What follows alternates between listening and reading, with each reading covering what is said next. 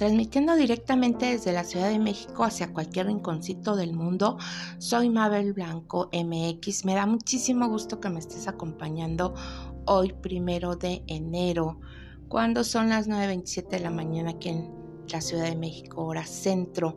Y bueno, paso para felicitarte, para desearte un 2022 lleno de salud primero, después trabajo, después de sabiduría, porque estos dos años, casi estos dos años que llevamos con esta contingencia sanitaria que eh, creo que no la imaginábamos jamás y que llegó y que llegó para quedarse y que no nos queda más que pues adaptarnos a ello, adaptarnos. Yo no sé qué país sea, yo no sé qué municipio, qué estado de la República, pero tenemos que aprendernos a adaptar, tenemos que aprender, aprender ya a vivir con ella.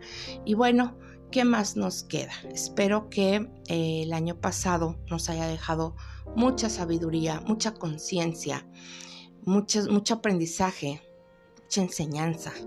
Entonces hoy es lo típico, a lo mejor lo trellado, a lo mejor lo que ya lo hemos escuchado durante mucho tiempo.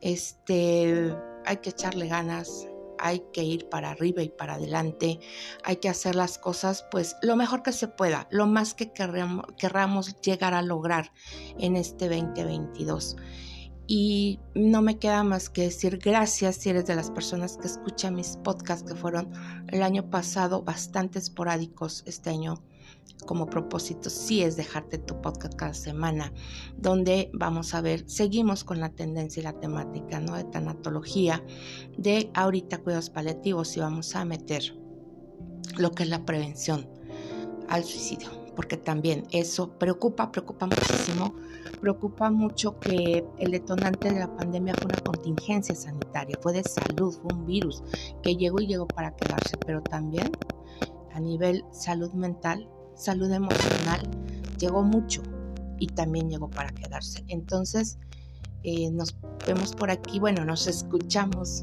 por aquí este, la próxima semana. Pasé para desearte un feliz año, un feliz 2022 con salud, mucha salud, con trabajo, mucho trabajo.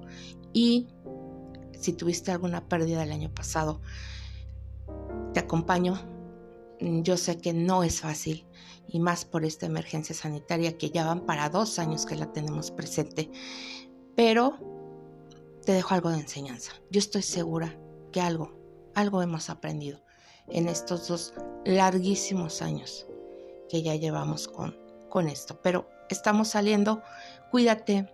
Eh, todo lo mejor de lo mejor para ti que me estás escuchando. Gracias por acompañarme. Nos vemos pronto.